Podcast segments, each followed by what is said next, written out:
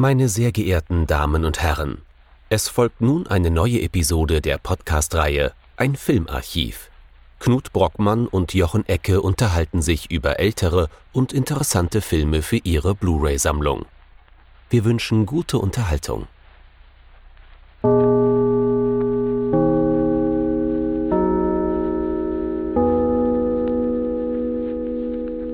Hallo Knut. Hallo Jochen und hallo liebe Zuhörerinnen und Zuhörer zu einer neuen Folge unseres Filmarchivs und auch gleichzeitig unserer letzten Folge des aktuellen Hashtags des Monats, nämlich des Japanuary. Wir haben insgesamt nur zwei Filme gemacht, aber Aber immerhin. Immerhin und die hängen halt auch wunderbar miteinander zusammen. Denn heute wird es wieder Jaxa-lastig, aber ungleich melodramatischer. Was haben wir uns denn genau angeschaut, Jochen? Es soll heute gehen um ganz furchtbar falsch ausgesprochen Akai Hatoba, englischer Titel Red Pier von Toshio Masuda aus dem Jahr 1958. Und damit befinden wir uns in der großen klassischen Phase des japanischen Kinos und irgendwie bemerken wir es trotzdem nicht. Es wird also spannend.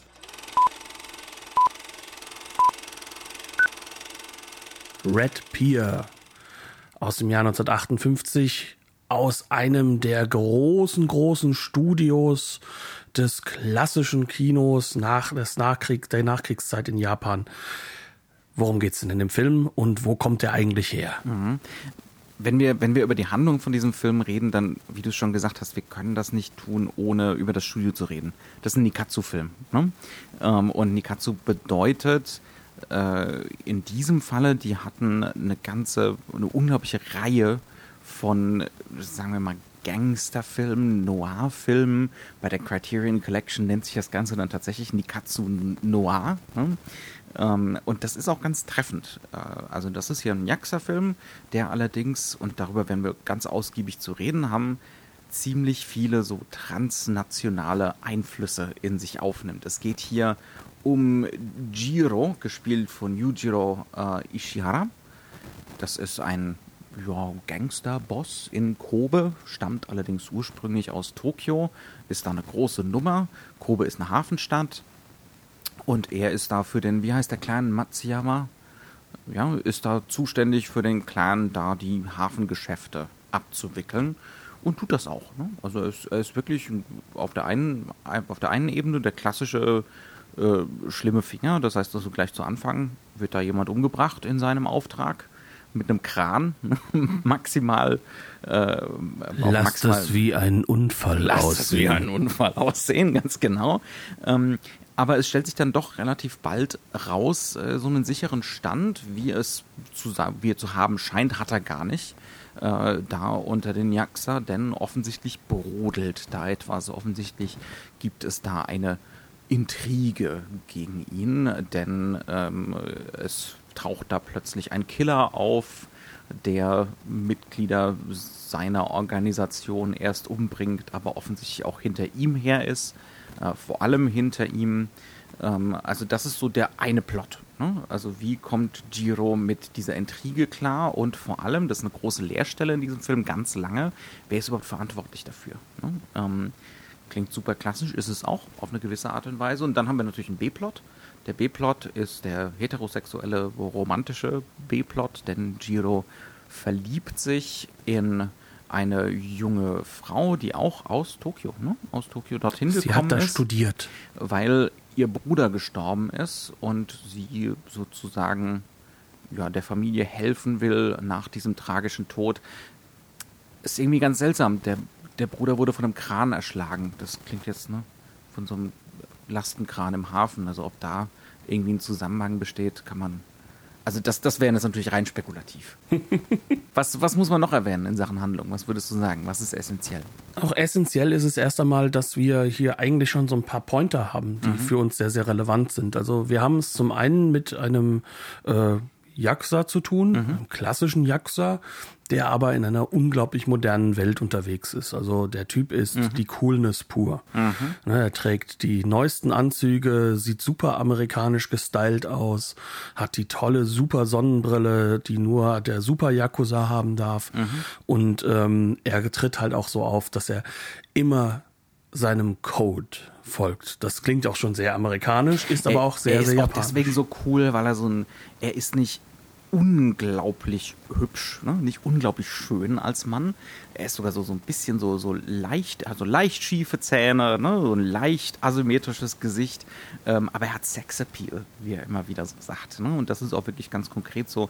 Du hast ein bisschen über ihn gelesen, über den Star-Status von Yujiro Ishihara zu der Zeit. Ja, also er würde zu dem Zeitpunkt der Elvis Japans genannt. Und ähm, wir bereiten auch gleich darauf vor, es wird auch eine ganz Elvis-artige Szene mitten im Film geben, in dem er plötzlich von den Dächern hinweg seinen Schlager trällert. Contractual Obligation. Definitiv, aber halt auch Die gleichzeitig. Single-Auskopplung muss sein. Ja, aber auch gleichzeitig kann man auch sagen, deswegen sind die Leute auch wirklich ins Kino gegangen. Und der Mann hat sehr viele Kinofilme gemacht. Er ist relativ früh gestorben. Äh, man sagt, er hätte zu viel geraucht und zu ungesund gegessen und gelebt und zu viel Alkohol und so. Was aber natürlich alles diesem coolen äh, Element hinzukommt. Ne? Also der, der immer rauchende, immer irgendwie mit äh, einem Scotch-Glas oder Sake-Glas rumlaufende Mensch. Ne? Der, das ist natürlich was besonders Cooles. Ja. Ähm, und, und das, wird hier in dem Film auch unglaublich projiziert. Ne? Also der ist äh, auf jeden Fall ähm, dann ganz zentral, also wenn wir uns das Ganze so ein bisschen plotmechanisch angucken, sind eben diese zwei Leerstellen. Ne? Also zum einen, wer intrigiert gegen ihn und Keiko, in die er sich da verliebt, äh, die Schwester desjenigen, den er da am Anfang vom Film umbringen lässt, warum lässt die sich auf ihn ein? Ja, Tut sie das wirklich nur, um mehr zu erfahren darüber, was mit ihrem Bruder passiert ist, weil sie das eben nicht hundertprozentig weiß, oder verliebt sie sich tatsächlich auch so ein bisschen in ihn? Ähm, ja, das sind so die, so, so weit, so konventionell oder so weit, so konventionell klingend ist das Ganze. Ja gut, es ist ja auch konventionell. Also es ist ja Nikatsu, ne? Ja. Also das ist, äh, ähm, wie wir es schon so häufig hatten, wir haben es hier nicht mit einem Film, sondern mit einer Reihe zu tun. Das heißt Ja. also, wir haben es hier auch mit Erwartungshaltung zu tun. Wenn ich jetzt schon gesagt habe, der Ishihara, der hat halt allein 28 Filme zusammen mit dem äh, Regisseur, mit äh, Toshio Masuda gedreht. Äh, das heißt also, äh, das, das, man kann sich das wirklich vorstellen, in dem Jahr ähm, gab es, glaube ich, noch mindestens einen, wo die auch wieder beide zusammengearbeitet haben. Äh, Weil die Dinger ja auch in zwei Wochen runtergerissen wurden. Ne? Genau, die Der werden hier super vielleicht nicht, weil das eher so eine Premium-Produktion war, vergleichsweise für Nikatsu. Merkt man schon an der Länge. Der übliche Nikatsu ist so 70, 80 Minuten, der hier ist 100. was wirklich 1958 durch das Filmmaterial bedingt ist. Ne? Also das dürfen wir alles nicht vergessen. Und äh, der Film ist halt aber auch entsprechend inszeniert. Ne? Aber was halt ganz, ganz zentral noch ist, was man noch vielleicht erwähnen muss, ist, wie lernt er denn die Dame kennen? Und er lernt sie kennen, indem er einen kleinen Jungen hilft und, und ihn schützt, äh, bevor er überfahren wird. Das heißt also, wir werden diese Figur gleich auf zwei Ebenen kennenlernen. Also äh, Jiro ist ein Charakter, der auf der einen Seite, oder Jiro, ich weiß nicht, wie man genau ausspricht, ähm, er ist auf der okay. einen Seite ein eiskalter Killer-Typ.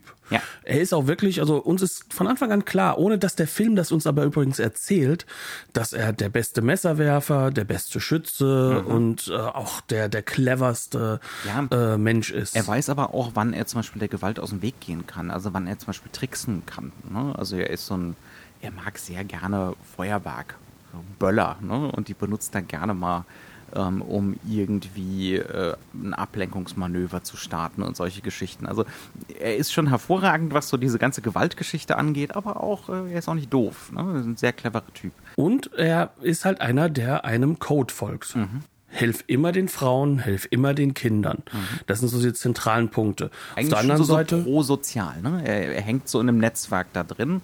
Ähm, diese Unterwelt in Kobe wird da auf der einen Seite als sowas ähm, Solidarisches gezeichnet. Ne? Also das sind äh, Ehre unter Dieben, ne? Honor among Thieves. Äh, Das ist hier definitiv noch vorhanden. Ja, und er steht halt zwar natürlich an der Seite, weil die Jaxa sehen sich ja nicht als Teil von Ja. irgendwas im wahrsten Sinne des Wortes, aber sie sehen sich ja so ein bisschen, also zumindest so wie dieser Film es darstellt und was man ja auch mitbekommt, so als die Erben der Ronin, also der, der freien Samurai, die keinen Herrn hatten, ähm, aber eben aus, aus dem Volk heraus, also aus der Armut heraus und auch stützend für, für halt eben die einfache Bevölkerung. Ähm, was natürlich im im Kontext dessen, was ihre Machenschaften sind, wenn wir die Realität da mal ein bisschen davor nehmen, schon sehr unwahrscheinlich Ja. ist. Also da, da dürfen wir dann schon davon reden, dass das äh, Leute waren, die oder auch Leute sind, die halt eben Spielsucht ausnutzen, Mhm. die Drogen verticken, äh, die Mord und Totschlag, äh, Prostitution, Prostitution. Alkoholismus, Also das sind keine Schmuggelware. Ja. Genau. Und man sieht das so ein bisschen angedeutet halt auch in Giro. Er ist halt bis zum gewissen Punkt. Er hat eine Freundin. Ähm, das ist eine Tänzerin. Und äh, diese Tänzerin, äh, die behandelt er auch nicht gerade sonderlich gut. Ne? Aber ähm, am Ende wird er trotzdem ihr immer noch zugestehen, dass sie zu ihm steht. Ne? Mhm. Aber äh, sie ist trotzdem einfach nur jemanden, den man benutzen kann. Ja. Ne? Also da ist nichts wirkliches äh, Bezugshaftes drin. Das ist so das, wo wir uns entlang schlawendeln so ein bisschen. Es ist ein Charakter, der hat verschiedene Züge. Er ist nicht komplex. Das ist ganz, ganz wichtig zu sagen. Es ist kein tiefer, komplexer Charakter, aber er ist ein Charakter mit vielen, wie du es eben genannt hast, Leerstellen, wie halt eben genau die gesamte Handlung sehr viele Leerstellen hat, die zum Teil wahrscheinlich für ein japanisches Publikum durch diese Reihenhaftigkeit, dadurch, dass das ja auch nicht der erste Film in der Reihe ist, deutlich besser belegt werden können als von uns, wo aber trotzdem natürlich dieses Spiel ganz und ganz deutlich wird, ganz und klar deutlich wird. Ja, das ist jetzt so, als würde man Jimmy Stewart in der Reihe von Anthony Mann Western sehen und er ist immer wieder dieselbe Figur, aber auch leicht eine andere. Ne? Und dadurch wird das Ganze lesbar, weil man eben Teile der Reihe oder die ganze Reihe gesehen hat als Publikum. Genauso funktioniert das hier. Ne? Also das ist gar nicht so weit weg davon. Das heißt also, wir haben hier so ein bisschen tatsächlich die Blaupause, also die, die unterliegende Struktur für Sonatin, weil hier genau das, was in Sonatin abgelehnt wird oder gesagt wird, das gibt's nicht, ne? dieses, dieses ehrenhafte Verhältnis und diese Solidarität, die wird hier schon zu einem gewissen Grad affirmiert. Ne? Also das findet hier schon statt. Sie wird dargestellt, definitiv, als Ja. etwas, was halt auch einfach faktisch da ist, Ja. was aber auf dem Rückzug ist. Und das ist halt eben Genau. die Handlung des Films im Kern. Genau, das ist der, die Handlung des Films, das ist aber auch die, die ästhetische, stilistische Textur des Films. ne? Also der Film atmet diesen Umbruch, diesen Wechsel, diese Öffnung zum Westen eigentlich so aus jeder Pore. Ne? Ähm, lass uns doch darüber mal so ein bisschen reden. Das ist ein transnationaler Film. Das ist die Behauptung, die wir so ein bisschen aufgestellt haben. Ne? Oder die ich aufgestellt habe. Äh, Du kannst mir gerne widersprechen. Das ist kein rein japanischer Film mehr. Überhaupt gar nicht. Ja gut, da, wobei wir anfangen müssen, was ist rein japanisch? Äh, Hat nicht auch der japanische Film Bezüge schon Mhm. Klar, zu Korea, zu, zu China? Also ähm, auch vor allem zu Russland, Ja. Mhm. wo, was wir ja auch wissen, wo, wo viele Bezüge da sind. Also ähm, im, im Kern natürlich stand der nie für sich selbst. Aber Das ist vollkommen klar, ähm, ja. Also lass uns einfach mal so in diese Zeit zurückgehen. 1958, Japan Mhm. ist ein besetztes Land, äh, in dem die USA äh, den Ton angeben. Kennt der ein oder andere vielleicht auch aus unserer Geschichte so Das ein scheint bisschen? hier auch so ein bisschen durch. Ne? Ab und an sind die Gaijin Statisten. Genau, Ähm, die Amerikaner sind ja. da und eines der wichtigen Bilder, um zu zeigen, wie sexy und cool der Typ ist, ist, dass Mhm. er eine schöne, wie du so, so auch gesagt hast, auf, ein bisschen auf Audrey Hepburn gemachte äh, weiße Amerikanerin, dass, dass er mal unter das Kinn greift und sie schmachtet ihm hinterher. Mhm. Also wo, wo auch klar gemacht wird, hier ist jetzt so ein, also der ist so gut, dass sozusagen das Machtverhältnis der Realität sich hier in diesem Falle dreht. Ne? Ähm, auch das ist so ein, also auf der Symbolebene ganz, ganz wichtig. Plus natürlich Kobe ist, ähm, also ist, ist glaube ich sogar ein, ein Hamburger Schiff im Hintergrund mal zu sehen. Es ist natürlich auch das Tor in die, Ja. in die Welt und das ist jetzt natürlich die westliche Welt, der jetzt Japan angehört. Ähm, das bedeutet aber auch, dass wir hier einen großen Wechsel haben. Ne? Also wir können gar nicht so hundertprozentig sagen, was der japanische Film an sich ist, sondern wir müssen uns Gibt's das ein bisschen. Ja, und wir müssen uns aber auch das frühe, den frühen Film, also vor allem die Sachen, die vor 45 sind, sehr viel rekonstruieren, weil in Japan oder überhaupt in Asien. Noch viel mehr als im Westen. Noch viel ja. mehr im, als im Westen. Ähm, so ein, ein, ein Sinn für, äh, für das künstlerische Element und damit das Schützenswerte eines Films gar nicht so sehr geherrscht haben. Das sind ja. Materialien, die hat man benutzt. Ähm, vor allem natürlich im Krieg auch, äh, wo man das halt auch für andere Dinge nutzen konnte. Schöne Chemikalien sind ja immer brauchbar. Ähm, und äh, dementsprechend ist vieles nicht mehr vorhanden. Mhm ich denke, wenn, das ist jetzt so eine These, die, mit der ich wahrscheinlich nicht alleine bin, aber die, die, die trotzdem auch in Frage gestellt werden kann. Man kann das so ein bisschen neben den Fragmenten und den wenigen Filmen, die noch da sind, auch daran erkennen, wie das japanische Kino sich entwickelt hat, wenn man sich sozusagen dieses Kino auch betrachtet in den 50er Jahren, das sich dezidiert ähm, einer eigenen Identität und einem eigenen ästhetischen Verständnis ähm, hinsetzt und, und sich sehr stark natürlich diesem Amerikanisieren widersetzt. Mhm. Ähm, das heißt also, ähm, letztes Jahr hatten wir ja über Ozu geredet, einen mhm. seiner zugänglicheren Filme, aber da kann man, glaube ich, in der Ästhetik sehr viel wiederfinden. Im ja. Theater, in den traditionellen Methoden ähm, kann man sehr viel wiederfinden, weil wir wissen ja weltweit, dass Film und Theater ja durchaus als, als, als performante mhm. äh, äh Kunstformen sich äh, äh, Jetzt ist Masuda definitiv keiner von denen. Nein, also das ist so ähnlich wie Kurosawa, nur mhm. eben, dass er noch ein bisschen radikaler davon hingeht, weil er gar keinen Historienfilm mehr macht. Ne? Also mhm. Japan hat sich ja seinen Historienfilm auch in den 50er Jahren erst wieder zurückerkämpft. Mhm. Davor ist das zensurtechnisch nicht erlaubt gewesen. Mhm. Aus guten Gründen heraus kann man sagen, wenn man sich betrachtet, ja. wie die Gesellschaft während des mhm. Zweiten Weltkriegs war. Ja. Aber jetzt der haben Kostümfilm war ja bei Nikatsu lange so Brot und Butter. Ne? Das war genau. so der Standard und dann Ende der 50er hat man so umgeschwenkt, glaube ich, oder Mitte der 50er auf, ja. Ähm, auf genau diese Art von Gangster, Melodram, Noir, wie immer man das auch nennen möchte. Genau, und, da hast du jetzt halt hier ein Kino, das sich dezidiert all das, was modern ist, zum Thema macht. Mhm. Und die japanische Moderne ist eine westliche Moderne oder eine westlich mitgeprägte ja. Moderne, und das die weiß Brüche Film. erzeugt. Ja, ja. Und der Film weiß das sehr genau und der weiß auch ganz genau, dass ein japanisches Publikum auch gerne in amerikanische Filme geht. Mhm. Es wird eine große Krise des asiatischen und vor allem des japanischen Films geben, eben weil Hollywood auch wie bei uns in Europa mhm. sehr stark den Ton angibt und sehr sehr offen ist und wir haben ja häufig genug darüber geredet, warum diese Struktur natürlich halt auch ähm, jemanden, der nicht Amerikaner ist, so ja. viele Möglichkeiten bietet. Mhm. Und der Film macht das auf einer ästhetischen Ebene so, dass er da sich die Dinge aneignet. Mhm.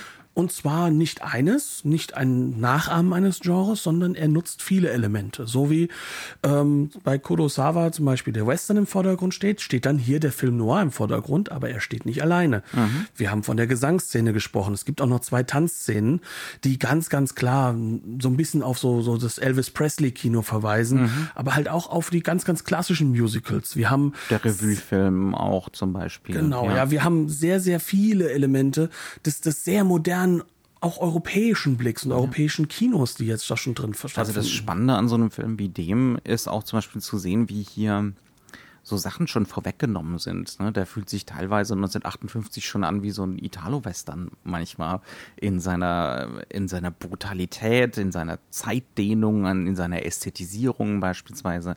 Also wie er Western-Elemente aus Amerika importiert, aber ähm, so theatralisiert, dehnt, ähm, solche Geschichten. Also es gibt mehrere Duellsituationen zum Beispiel im Film. Mhm, die, die, übrigens alle theaterhaft beginnen. Ne? Ja, genau. Also das ist, das ist extrem spannend, ne? dass, ähm, dass die erstmal auf, äh, du hast ja schon gesagt, so auf die japanischst mögliche Art und Weise anfangen super stilisiert in äh, totalen, also es gibt da zum Beispiel eine Szene, die spielt bei so einem Wasserreservoir, die sieht aus, als wäre sie im Studio gedreht, weil sie unglaublich künstlich ist im Licht, also wir haben so Wasserreflexionen an den Wänden und solche Geschichten. Das Ganze ist in einem geraden 90-Grad-Winkel zu den beiden Personen, die sich da duellieren, ne, die sich da gegenüberstehen. Die stehen noch hinter einem Zaun, sind also noch so, inne, da ist so eine innere Rahmung noch mit, noch mit drin. Ähm, also das sieht aus wie eine Theaterszene und dann plötzlich kollabiert das so in eine Montagesequenz ne? Mhm. die wirklich dann eine klassische Western-Szene ist mit äh, jeder hat die Hand am, äh, an der Pistole und sie warten nur drauf, bis im Hintergrund das Feuerwerk losgeht, weil vorher sollten sie nicht schießen, um keine Aufmerksamkeit auf sich zu ziehen. Ne? Und dann gibt's Close-ups von den Augen und die Zeit dehnt sich und die Zeit dehnt sich und es gibt Gesichtsausdrücke und dann wieder die Hände und man denkt sich, äh, Sergio Leone, bist du's? ja, ja, ja, ja. Ja, man sieht halt in diesen Stellen halt auch äh, ganz deutlich, dass hier verschiedene Aspekte einfach auch übernommen wurden. Ne? Ja. Also auch, auch ähm, diese Duellszene. Natürlich mhm. ist das Duell etwas aus dem Western. Ne? Ja. Aber es könnten halt genauso zwei Leute mit Schwertern sein, die jetzt aufeinander zurennen. Mhm. Und dann wirft einer in der Mitte halt das rote Tuch hoch, mhm. das dann sozusagen signalisiert, jetzt wurde im Kern jemand getroffen. Ne? Mhm. Jetzt wurde ähm, Blut vergossen. Ja. Genau. Und, mhm. und dieses, dieses abrupte, dieses abrupte Element ist ja. ja zutiefst im japanischen Theater halt auch wieder vergeben und mhm. drin. Ne? Ja. Und ähm, so ist es halt auch hier, dass man sagen kann, das Japanische ist dezidiert sichtbar, aber es wird halt überführt in ein doch dann, wie du so schön sagst, eben transnationales Element. So was Hybrides, ne? Was Hybrides, ja. weil, weil der Film halt auch glasklar in der Hinsicht japanisch ist, dass er die japanische Moderne versucht einzufangen. Ja, ja, der Film weiß das. Ne? Also ein Jahr vor L'Aventura von Antonioni, wo immer wieder von Kritikern äh, so hervorgehoben wird, oh, da sieht man, dass äh, die im Hintergrund die Neubauten, die Hochhäuser in Rom und solche Sachen, haben wir hier schon genau dasselbe. Ne? Immer wieder diese Betonung von der neue Stadtkern von Kobe, die neuen Hochhäuser, die moderne Architektur, die Unterführungen, die Klima, die Hitachi-Klimaanlagen anstatt, äh, mhm. anstatt äh, in den billigen Kaschem nur die Ventilatoren und solche Sachen. Ne? Mhm. Der Film ist total versessen darauf, klar zu machen, dass es hier um diesen Clash von Gegenwart und Vergangenheit geht. Ne? Und von verschiedenen Konzeptionen, also auch dem, was verloren geht. Ne? Eben dieses ehrenwerte Modell, diese Ehre, die hier ne, schwindet, die hier nicht mehr funktionsfähig ist und so. Ja. Mhm. Also man muss wirklich sagen, so alles, was so das Jaxa-artige ist, wo die anderen Jaxa vorkommen, mhm. das sind halt die modernsten Bars. Ne? Ja. Also das ist so wirklich, dass das schreit nach Peak allem, was 50s, Peak 50s. Genau. Das ist unglaublich. Mit, ja. Auch mit dem entsprechenden Jazz dabei, mit mhm. der entsprechenden Musik.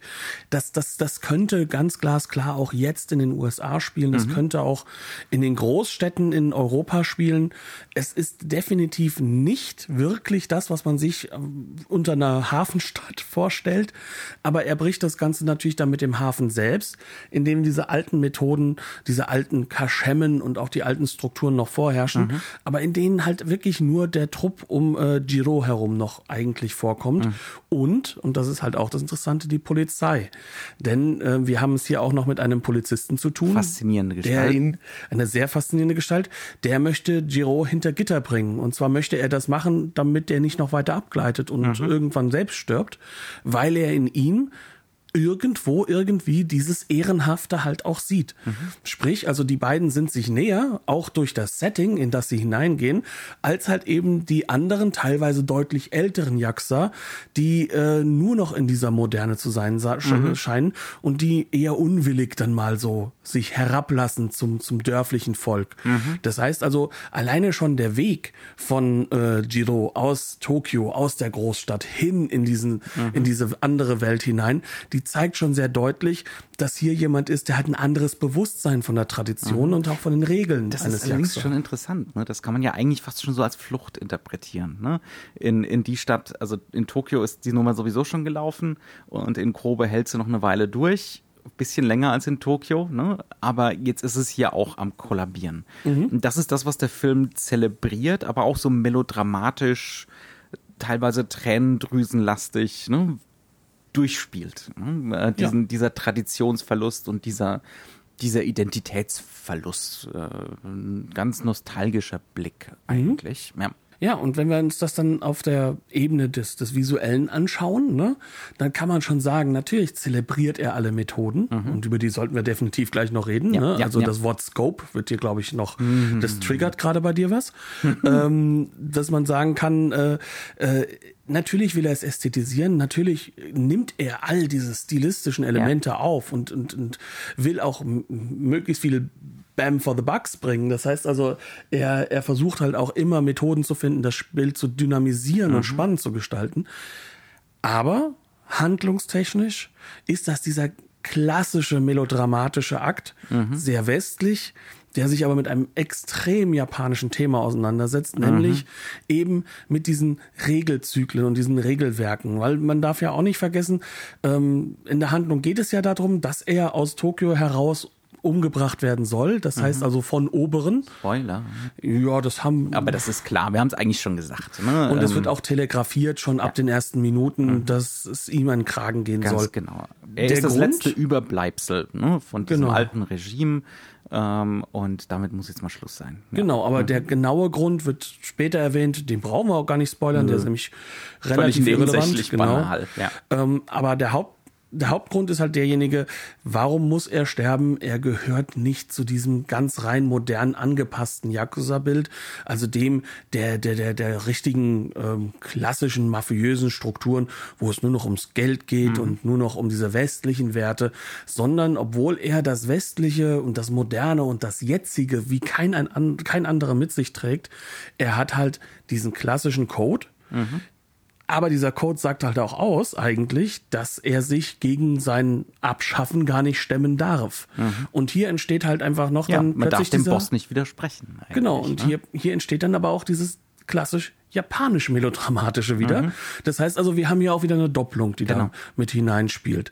Ähm, genauso also wie die ästhetischen Mittel unglaublich japanisch eingesetzt werden. Ja, also, also wir haben einerseits ne, dieses, äh, dieses westlich nostalgische und melodramatische, so äh, die Unausweichlichkeit der eigenen Abschaffung. Ne, ähm, das einerseits und das ist traurig und das wird mit ganz wehmütigen Blicken und, äh, und auch westlichen Kompositionen zelebriert. So, so eine Person im Vordergrund, die ins Weite starrt, praktisch fast schon in die Kamera und die andere Person im Hintergrund und sie reden aneinander vorbei vorbei und äh, äh, sie können nicht zueinander kommen. Ne? Ähm, diese Art von Wehmutsbild und äh, diese Art von Schicksalsbild. Aber genau wie du sagst, ne, dann haben wir auch dieses andere, so ähm, er will sich weiter an die Regeln halten, ne?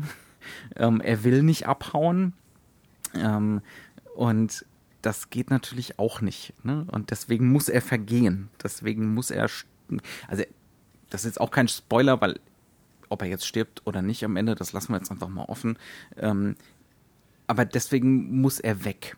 Und vor allem die Grad, ne? Liebesbeziehung ne? darf deswegen nicht sein. Ja. Also das ist halt das, wo man dann sagen kann, das ist halt dieses, dieses Momenthafte, mhm. was gleichzeitig telegrafiert, ähm, dass es nur deswegen so schön ist, weil es halt nicht sein und nicht bleiben kann. Ganz ne? Also genau, Mono no ein Moment ist. Ja, wie genau. Mono no Avare heißt mhm, das, glaube ich. Der, ja. ja, also wiederum wahrscheinlich katastrophal ausgesprochen.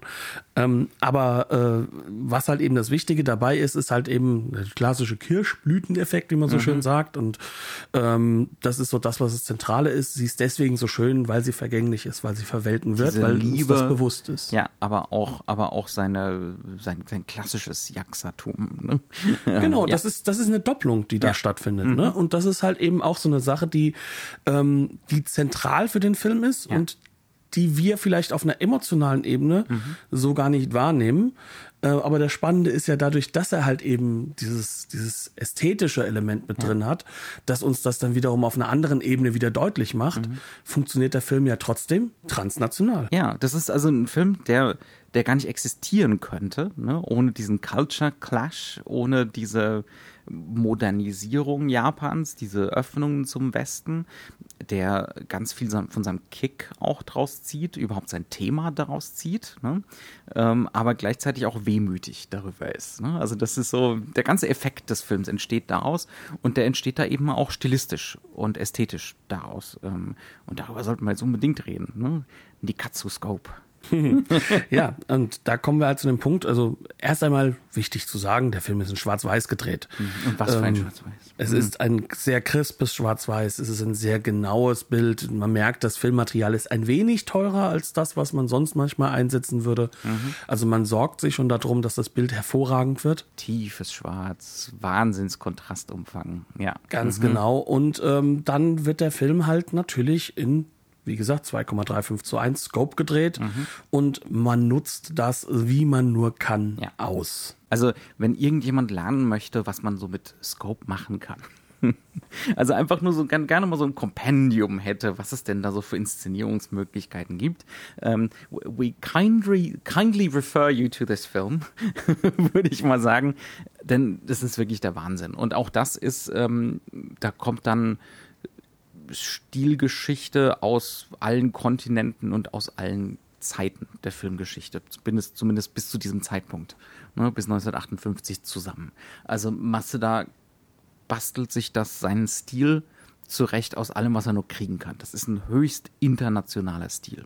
Und es ist ein Pastiche-Kino. Mhm. Das ist auch ja. übrigens eine Sache, die, die man in dieser Zeit nicht erwartet, in Klammern, die es aber auch in den USA, in Europa schon längst schon gibt. längst gab, ja. Aber ja. die halt noch nicht so prominent sind. Mhm. Ne? Ähm, was bedeutet das für uns? Also er nutzt Scope, um Weite darzustellen. Mhm. Ähm, er benutzt entsprechende Weitwinkelobjektive. Aber immer mit einem Ziel. Ne? Das ist natürlich mhm. auch so eine In-Your-Face-Ästhetik und es sieht einfach spitzenmäßig aus und man kann sich drin suhlen und ich mache das auch nur allzu gerne. Aber es sind dann auch so Sachen wie, wir kriegen äh, Giro am Anfang eingeführt, da als den eiskalten Mörder oder zumindest denjenigen, denjenigen der diesen Mord da in Auftrag gibt. Aber dann gleich ein paar Sekunden später sehen wir ihn, und das geht nur durch Scope, wie er an diesem Pier verloren geht, zu so einer winzigen Gestalt wird im Raum, wo klar wird, er ist nur ein kleines Rädchen da ähm, in den Kontoren und äh, ja, also in dieser ganzen Hafengesellschaft letzten Endes. Ne? Ähm, das heißt also, das ist eine Sache, die der Film mit dem Scope macht. Leere, Weite, die Stadt inszenieren. Es gibt immer wieder diese Panoramen der Stadt ähm, wo unsere Figuren in Relation zu diesem Panorama gesetzt werden. Ähm, das macht der Film schon mal alleine fantastisch. Mhm, aber er kann halt auch genau das Gegenteil inszenieren. Mhm. Enge. Ne? Ja. Also ähm, der Grund, warum ja übrigens bis heute unterschätzt wird, dass Scope eigentlich ein hervorragendes Kammerspielformat ist mhm. und ein hervorragendes Horrorfilmformat auch. Ja. Ähm, das heißt also, er setzt halt auch auf, auf sehr enge, auf, auf, auf äh, innere ähm, Rahmungen, auf, ja. auf äh, Verkantungen, auf auch äh, diese klassischen Noir-Verdrehungen, Verzerrungen.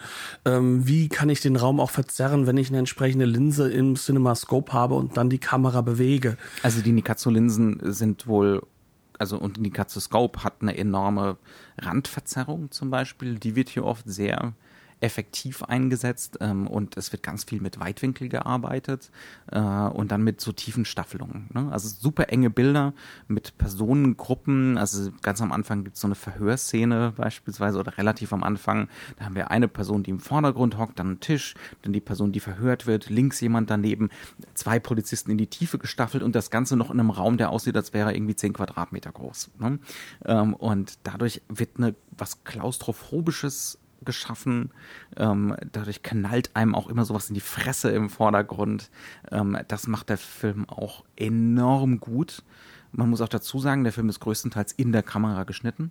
Ja, ja was also natürlich auch Geldgründe hat, aber nicht nur. Natürlich, ne? aber der ist, also wirklich, der ist im, fast immer mit Mise en scène inszeniert. Und wenn er zur Montage geht, wie beispielsweise in diesen, äh, in diesen Duellsituationen, dann macht er das, weil er damit einen bestimmten Zweck Ne? Also weil er damit rhythmisieren will, weil er damit Zeit dehnen will, äh, weil er damit eine Künstlichkeit und eine Theaterhaftigkeit zum Beispiel auch erzeugen will. Ähm, aber über weite Strecken ist es wirklich Rauminszenierung, Mise en scène, Linsenwahl, Lichtinszenierung und äh, ja, und halt einfach wirklich eine doppelte Klammerung. Also mhm. das ist ja so das, was man bei so einer tiefen Inszenierung machen kann, ist ja, ja das Wunderbare, man kann ja hinten noch einen Abschluss finden mhm. und man kann ja im Vordergrund noch ein Element bringen, das halt eine gewisse Wichtigkeit oder eine gewisse ähm, Relevanz haben mhm. wird. Ne? Und das ist in diesem Film sehr, sehr häufig, weil der Film uns telegrafieren möchte, es ist unglaublich heiß, ähm, sind das halt einfach rattelige Ventilatoren, die an die Seite gestellt werden, dadurch eine leichte Unschärfe bekommen, weil wie gesagt, das ist diese Seitenunschärfe. Aber sie stehen sofort in einem Kontext mit dem, was dahinter kommt. Und das, was dahinter kommt, sind halt wirklich Figurenkonstellationen, die eine Gleichzeitigkeit mitgeben, ja.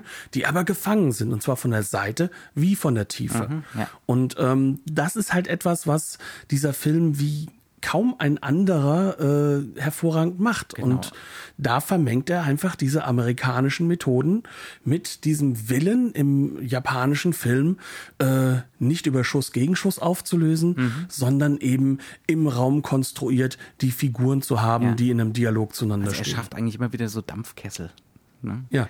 Ähm, also das ist wirklich so das, äh, das Entscheidende. Ne? Es ist unglaublich heiß, es ist unglaublich eng und wir kommen hier nicht raus. also das ist sowas, was immer, immer wieder irgendwie gebastelt wird als Einstellung. Und dann ist er natürlich auch, und das ist natürlich auch der große Spaß bei einem Film wie dem hier, wir haben schon gesagt, der ist Teil von der Serie. Der, den kann man nicht denken ohne den Rest des Nikatsu-Versums sozusagen. Und Übrigens kann man auch Sonatin nicht ohne das Nikatsu ohne das Nikatsu. Ja, ja, Ja. also absolut. Und der baut sich jetzt eben Set-Pieces. Ne? Äh, Und das, man hat ein ungeheures Vergnügen an den Set-Pieces, wie die hier äh, durchexerziert werden, mit was für einer Meisterschaft die hier durchexerziert werden. Wir haben schon von diesen, von diesen Duellsituationen gesprochen, aber es gibt natürlich auch solche Sachen wie Prügeleien, ne? Handgemenge, Standardsituationen, eine fantastische Prügelei äh, bis, ne, bis auf den Tod im Hotelzimmer die auch fast mit ganz wenigen Schnitten auskommt. Das sind vielleicht fünf, sechs Einstellungen und das ist eine drei, bestimmt dreiminütige Prügelei oder so. Da hätte man in Hollywood schon 30, 40 Mal geschnitten. Ne? Und wie macht er das? Er macht es halt grundsätzlich dadurch, dass er die Figuren im Raum halt auch wirklich agieren lässt. Also das, was wirklich Mise en scène ist. Also Mise en scène ist ähm, im Endeffekt, äh, neben dem, dass man halt einen Blockout setzt oder sonstige Sachen, ne, dass man halt auch hinsetzt, wo die Leute sich hinbewegen. Und da kann man natürlich mit Licht arbeiten. Und man kann mit Kamerabewegung arbeiten. Und das ist das zentrale Element, was der Film macht. Und da kommt halt auch dieses Film Noirige rein. Diese Szene ist ungeheuer dunkel. Aber sie hat erstmal verschiedene Lichtphasen gesetzt. Das heißt also, wir haben dunkle Raumelemente und dann haben wir da wieder Raumelemente, die natürlich, solange keiner da ist nichts reflektiert, unsichtbar, sehr hell ausgeleuchtet sind. Und wir haben gleichzeitig noch eine Seitenausleuchtung, die die ganze Zeit pulsiert, was natürlich das Fenster Das ist. der, die, der klassische Neonröhren Genau. vorm Fenster. Ne? Das ist ja fast schon eine Trope Genau, in den 50ern aber- und 60ern. Ja. Ganz klar. Und warum macht der Film das? Weil er dadurch diese Dynamisierung reinbringt. Und jetzt, wenn sich die Figuren durch den Raum treten, schlagen, prügeln, dann werden sie immer wieder ins Helle, immer wieder ins Dunkle überkommen. Es kommt zu einem Rhythmus. Der Grundrhythmus ist durch das andere Licht gesetzt. Die Kamerabewegung verändert die komplette Lichtkonstruktion wieder Das von neuem. ständig verkantet. Ne? Also die Kamera rollt fast schon so. Ne? Ja, Ähm, sie, sie erlaubt auch keinerlei Gerade mehr. Also wir, wir taumeln quasi in diesem Raum Ja. mit. Also mehr Film Noir geht nicht. Also das geht teilweise so weit, dass ich ja gemeint habe, selbst Orson Welles hätte so eine Kante jetzt nicht reingebracht. Ne? Und Orson Welles ist jemand, der sehr bewusst und klar mit solchen Elementen gearbeitet hat in seinen Noirs.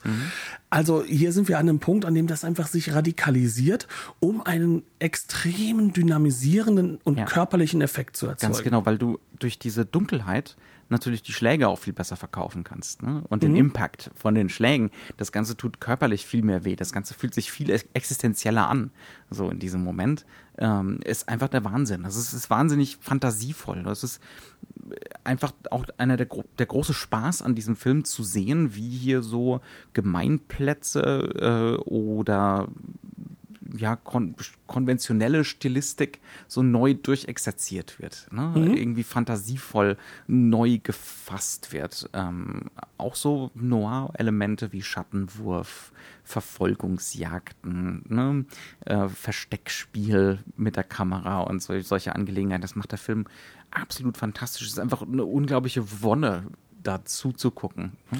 Was halt aber auch dem Film noch hinzukommt, ist halt eben, dass er eben dieses Element des, des, des leichten Window-Shoppings der Stile hat, ähm, weil er kann ja natürlich dann, wie du es so schön gesagt hast, er schafft Set-Pieces, aber von Set-Piece zu Set-Piece kann er halt sich auch einmal komplett wandeln. Ja. Also der, der muss nicht immer dabei bleiben bei dem gleichen. Also bei, bei Szenen, in denen viel erzählt wird, hat er diese ganz, ganz starke Tiefenstaffelung, hat er diese auch sehr sichtbare Tiefenstaffelung. Da ist der Raum so ausgeleuchtet, dass wir bis in die tiefste Tiefe noch scharf sehen können. Das ist crisp, da, da arbeitet er null mit Noir. In den Momenten, in denen halt es dann aber um, um Charaktere geht, die nach außen hin was tragen sollen, die halt nach außen hin sichtbar gebrochen sein sollen, dann kommen diese rollenden Kameras mit rein, dann kommen diese Noir-Aspekte rein.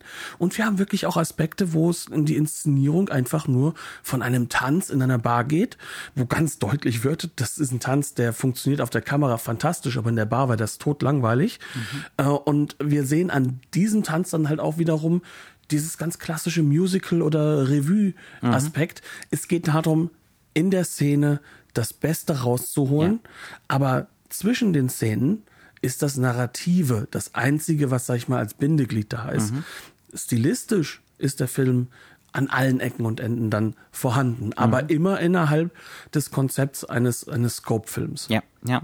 Und man muss dann auch gleichzeitig dazu sagen, er ist trotzdem thematisch, also das ist kein besonders deeper Film. Ne? Nein. Das ist jetzt kein großer intellektueller Film. Ähm, das ist wirklich, es ist definitiv nicht Sonatin, ne?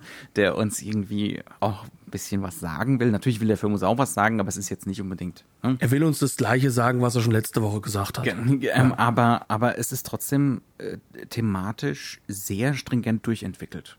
Also wir haben zum Beispiel dieses Motiv, wir haben von diesem Duell schon gesprochen, ähm, äh, an diesem Wasserreservoir, da stehen beide hinter einem Zaun. Das hat natürlich Züge von, ne? sie kommen ihrer Jaxa-Position nicht aus.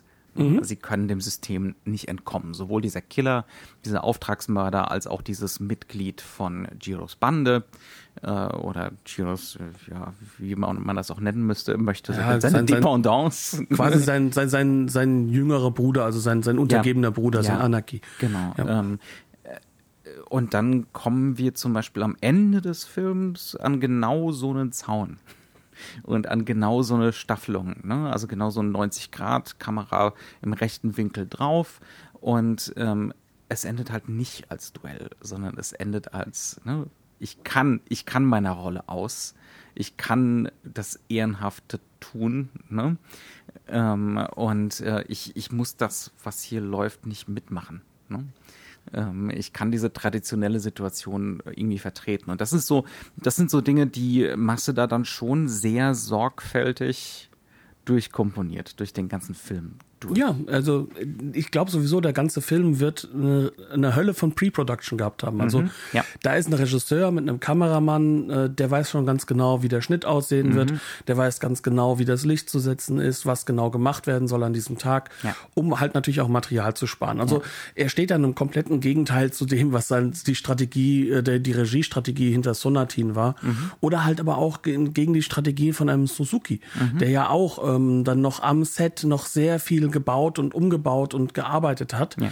um das zu erfahren, was er möchte, mhm. der aber halt auch sich ähm, erklären lässt anhand diesem Film. Also mhm. auch Suzuki ist ja Nikatsu, ja. im Endeffekt, aber Oft. er, ja. also sehr häufig und irgendwann halt auch mal wirklich mit, mit Hochkant rausgeschmissen, mhm. ähm, weil er hingeht und sich nur noch diese Elemente nimmt, die er für spannend und interessant hält. Ja. Und das sind die ästhetischen Elemente. schmeißen wir über Bord. Genau. Und dann haben wir diese ästhetischen Elemente und vielleicht halt einfach noch mehr Gesang und mhm. noch mehr Jazz und, und, und Stilistik, die, die sogar dann aus dem Modernen bis hin ins, ist fast schon Sci-Fi-mäßige geht. Mhm. Aber wir lassen halt einfach all das, was an Content Kontext dazwischen ist. Mhm. Und vor allem halt dieses melodramatisch Tragische, ja. das reduzieren wir so weit, wie es halt nur notwendig ist, ja. um überhaupt so was ähnliches wie einen Film zu gestalten. Ja.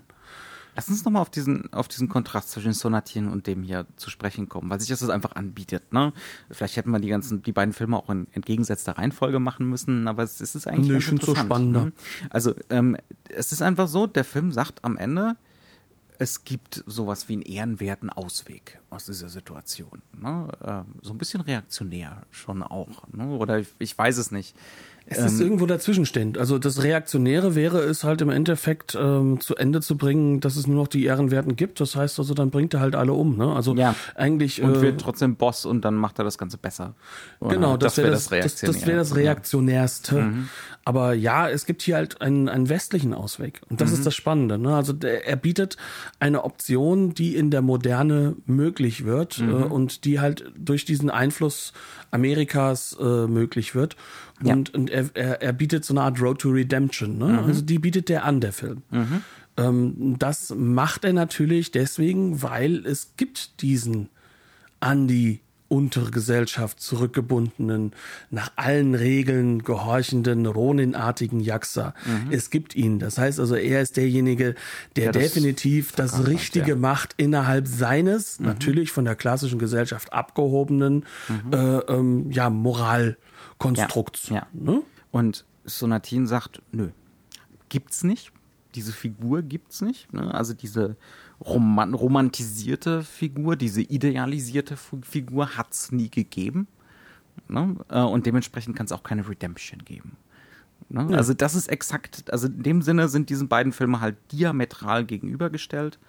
Äh, oder und aber, aber Sonatin könnte nicht existieren ohne Filme wie Red Pier. Ne? Also wenn man wenn man Sonatin komplett verstehen möchte, muss man sich sowas wie Red Pier mal ansehen ähm, weil das einfach die Grundlage für das Ganze ist. Und dann muss man es auch ein bisschen rückbinden an eben auch die Rolle, die Japan in der Zeit spielt. Also mhm. 1958 fängt das eigentlich erst so richtig an mit dem Aufschwung. Ne? Mhm. Also ja. ähm, das ist ja so, so, so dieser ganz klassische Marshallplan, den wir bei uns in Europa hatten, in dieser Form gab es dort nicht. Da wurde viel mehr noch reduziert, weil es war ja noch viel fremder. Ne? Ja. Es wurde noch viel mehr unterdrückt erst ja. einmal, ja. weil man dem halt auch nicht noch weniger trauen konnte. Ne? Der, der Deutsche sieht ja wenigstens ein bisschen aus wie der, wie der Amerikaner aus der Großstadt aus dem Osten. Ne? Ähm, und äh, deswegen äh, ist das Ganze da auch noch ein bisschen zeitlich verschoben. Und es, äh, ja gut, man, Deutschland natürlich auch noch Bollwerk gegen den Kommunismus und so. Ne? Genau, also ja. es ist nicht nur einfach eine Insel, sondern mhm. da, ja. da ist ja genau die Linie mitten ja. durchs Land. Mhm. Und dann hast du halt eben hier ein Land, das jetzt auf, anfängt, sich auf die Überholspur zu setzen. Ne? Also mhm. Äh, spätestens hier beginnt das, wo dann Ende der 70er, Anfang der 80er. Man sieht hier schon. Man, man sieht die Anfänge schon. Ne? Also genau diese modernen Gebäude, diese großen, die, die Unterführungen, die, die, das, das moderne Restaurant mit der Klimaanlage im Tunnel. Da steht auch noch New Kobe an der Eingangstür mhm. und solche Sachen. Ne? Es, es geht hier los, auf jeden Fall.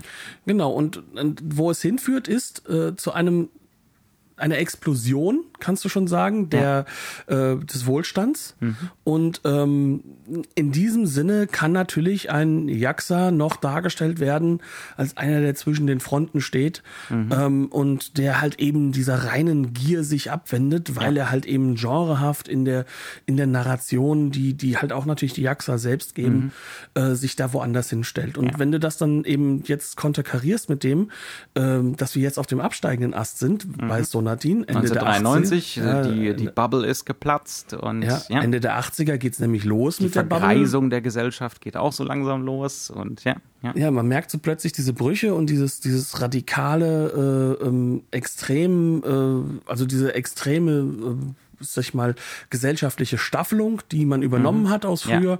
zusammen mit dem westlichen Konsumverhalten, führt jetzt plötzlich ganz, ganz, ganz tief ins, ins, ins Negative. Mhm. Und da ist Sonati natürlich der Film, der jetzt zeigt, okay, was ist denn jetzt der Jaxa? Der Jaxa ist nichts anderes als derjenige, der halt einfach äh, brachial wie ein, ich sag's mal so bösartig, Krebsgeschwür, mhm. ähm, einfach die Gesellschaft äh, ausnutzt. Ja. Und da ist nichts anderes gewesen. Und wenn man sich ein bisschen mit Kitanos Werk auseinandersetzt, spätestens mit Satoichi, wo mhm. Satoichi ja gegen äh, Yakuza, also frühe Yakuza kämpft, ähm, zeigt er das ja auch ja. auf. Es mag vielleicht Ronin gegeben haben, aber die anderen, das war Dreck von mhm. Anfang an. Schon, ja. schon in der langen Vergangenheit, wo der, äh, wo, wo die Jaxa sich, äh, sag ich mal, ähm, ihren, ihren Rückbindung herholen, ja. da ist das schon der Fall. Und ähm, er geht auch hin und zeigt halt einfach diese Rückwärtsgewandtheit dieser Kultur. Weil das, was Nikatsu macht, ist ja auch, ähm, sie gehen weg von all den alten Bildern, also von den Geisha. Ja. Sie gehen weg von dem klassischen jetzt, Sake. Da gibt es halt einen Showtanz, ne? einen Revue-Tanz anstatt Genau, Geisha. das, sind, ja, das ja. ist halt alles modern, das ist alles im Jetzt, das, mhm. da ist nichts rückgebunden und er zeigt halt einfach diese andauernde ins lächerlich gezogene Rückgebundenheit. Das heißt also, ähm, wenn wir uns jetzt Red Pier anschauen und schauen dann, warum sind denn dann diese lächerlichen Figuren dabei und machen dann halt diesen in, in die Tradition zurückgebundenen Sumo-Kampf und, und äh, machen sich damit lächerlich oder mhm. machen sich lächerlich, indem sie Geisha-Tänze nachahmen. Mhm. Ähm, dann sieht man das halt. Es ist halt dieser Versuch, irgendwie so zu tun, als ob man wirklich eine Tradition hat. Ja, ja, als wäre es noch das 19. Jahrhundert. Ne? Genau, und, und das ja. hat Red Pier nicht nötig, mhm. weil dieser Film setzt wirklich diese Tradition voraus, mhm. Der sich jetzt natürlich ganz brutal dieser Film hier verneint. Und auf der anderen Seite, ich möchte Suzuki halt trotzdem noch immer wieder erwähnen, weil ja. er einfach auch so ein zentraler Regisseur ist. Ähm, der geht halt hin und dem ist es eigentlich egal. ich meine, da wird ja immer wieder so auch so was gewisses Nihilistisches ne, mit ins Spiel gebracht bei der genau. ganzen Sache. Ne? Also äh, der nimmt fast das Gesellschaftliche fast schon komplett raus. Ne? Ähm, ja, es ist rein, ja. es ist also zutiefst visuell und, und auditiv ja. nur noch Genre, nur noch Ästhetik. Ästhetik, ganz genau. Und äh, und so ein, ja, ein lakonischer Nihilismus. Genau, und auch drauf, gegen ja. den stellt sich ja gleichzeitig ja auch wieder Kitano, ja, der das Ganze natürlich in diese Plattenbilder fasst. Genau, und, und, und zeigt, wie hohl das auch sein kann. Ne? Präzise. Ja. Das heißt also, wir haben hier eine richtige narrative Aushandlung über ein echtes Phänomen, mhm. über ganz unterschiedliche Standpunkte und Filme. Und das Die macht aber es alle so spannend. Und ohne einander nicht auskommen. Ja. Und ohne das Genre nicht auskommen. Ne? Also auch da wieder, Dekonstruktion ist der falsche Begriff. Ne? Es Definitiv. Ist, es ist so eine, es ist eher so eine innere Abhängigkeit mhm. voneinander und ein Voraussetzen, dass das Publikum diese Muster kennt und diese Muster erkennt und dann auch damit arbeitet mhm. und darüber anfängt nachzudenken. Ne? Hm? Und ja. jetzt müssen wir nur noch hoffen, dass irgendwann mal vernünftige Filme von Kinji Fukasaku aus dem Frühwerk rauskommen, die das Ganze jetzt dann noch einmal sozialistisch rückbinden.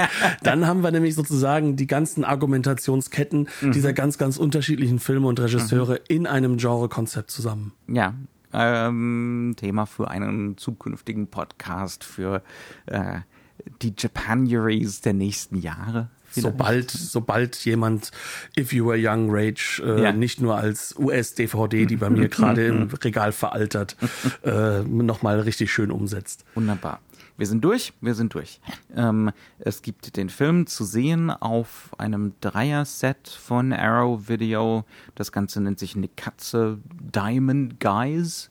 Äh, so hießen die Stars, die männlichen Stars äh, diese Star-Riege von Nikatsu, wobei man sagen muss, dass ähm, na, Yujiro Ishihara schon zweite Generation sozusagen dieser Star-Riege ist. Aber er hatte die tollste Stimme von allen beim Gesang. Und die schönsten schiefen Zähne. Genau. ähm, wunderbare Sammlung, gibt es zwei davon, jeweils mit drei Filmen, glaube ich. Ne? Ähm, da kann man sich einen tollen Einblick einfach in Nikatsu jenseits von den ganz großen Klassikern verschaffen. Das ist einfach auch nicht ganz unwichtig, sich eben nicht nur Suzuki anzugucken, zum Beispiel, sondern einfach den Kontext, dieses Serielle an dem Ganzen. Ne? Mhm. Ähm, dass das einfach, da gab es jede Woche einen neuen Nikatsu Noir-Film im Kino sozusagen. Ja, in den 50er ähm, Jahren waren da die Fernseher noch weit weniger verbreitet als ja. in den USA. Das ja. sieht man halt auch an der Menge des Outputs. Und das sieht man übrigens insgesamt in Asien. Das ist in Hongkong nicht anders. Mhm. Und äh, das lässt einen tatsächlich diese Filme, also die großen Klassiker, noch besser verstehen und viel besser in Kontexte setzen. Ähm, prima Discs, schön restauriert. Das Bild ist fantastisch ja. restauriert. Ja, ähm, kann man sich kann man sich sehr gut geben, würde ich mal sagen. Damit genau. äh, wie immer sind wir offen für äh, Lobpreis und Tadel in den sozialen Netzwerken, auf allen möglichen Kanälen. Ähm, wir sind auch für et etwaige Be Bewertungen und dergleichen dankbar. Ähm, bring it on. Ne? Ähm, ansonsten verabschieden wir uns. Sagen Dankeschön fürs Zuhören. Hoffen, dass ihr auch nächste Woche dabei seid. Und äh, ja, dann wird wahrscheinlich Japanuary vorbei sein, aber vielleicht finden wir noch einen Film heute, den wir unbedingt gucken wollen. Äh, dementsprechend äh, tschüss und auf Wiederhören. Japanuary is a state of mind. Bis zum nächsten Mal. Ciao.